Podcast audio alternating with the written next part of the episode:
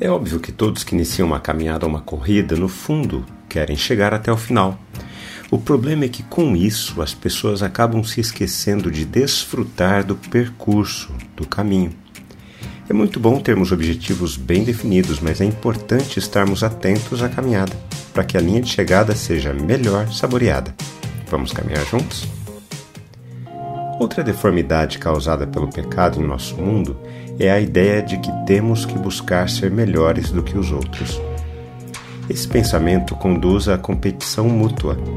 Com isso, pensamos que os outros são os obstáculos ao nosso sucesso, que para conseguirmos atingir os nossos objetivos, precisamos passar por sobre os outros.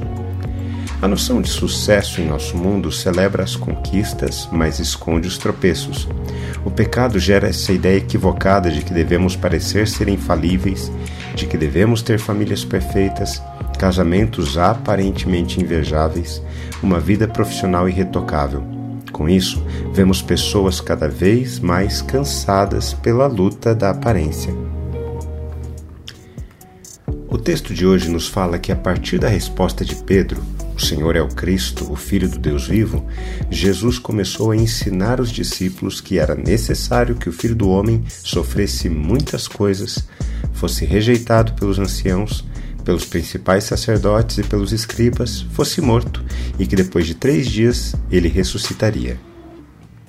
Devemos lembrar que o contexto no qual Jesus passa a fazer esses ensinamentos é a região de Cesareia de Filipe é uma região onde o poder e o sucesso transpiram artificialmente.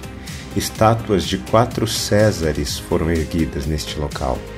O nome da principal cidade é uma referência ao poder e ao sucesso do Império Romano. Neste contexto de aparente sucesso, Jesus apresenta outro caminho. Era necessário que o Filho do Homem sofresse muitas coisas. Eu acho muito interessante pensarmos nisso. Em nosso mundo caído, a ideia de sucesso que nos foi passado implica em um caminho apenas de subida. Para alcançarmos o sucesso, precisamos sempre procurar as melhores posições e, se for necessário, passarmos por sobre as pessoas. Jesus tinha um objetivo claro: estabelecer a paz entre Deus e as pessoas, ou seja, salvar as pessoas da ira vindoura. Porém, o caminho de sucesso para Jesus não era um caminho para cima, antes era um caminho para baixo, para depois chegar ao topo. Jesus afirmou que seria rejeitado pelos anciãos, pelos principais sacerdotes e pelos escribas, ou seja, pela religião judaica. Ele seria morto e depois de três dias ressuscitaria. O caminho de Jesus é um caminho diferente daquele proposto pela forma de pensar de nosso mundo.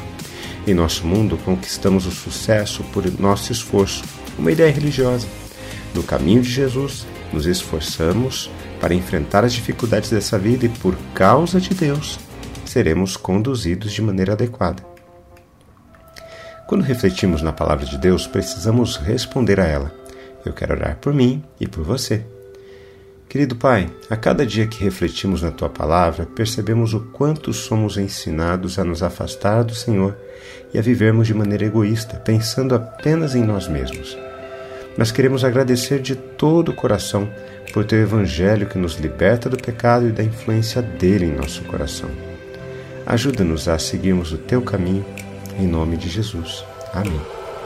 Forte abraço a você, meu irmão e minha irmã. Nos falamos em nosso próximo encontro, está bem? Até lá!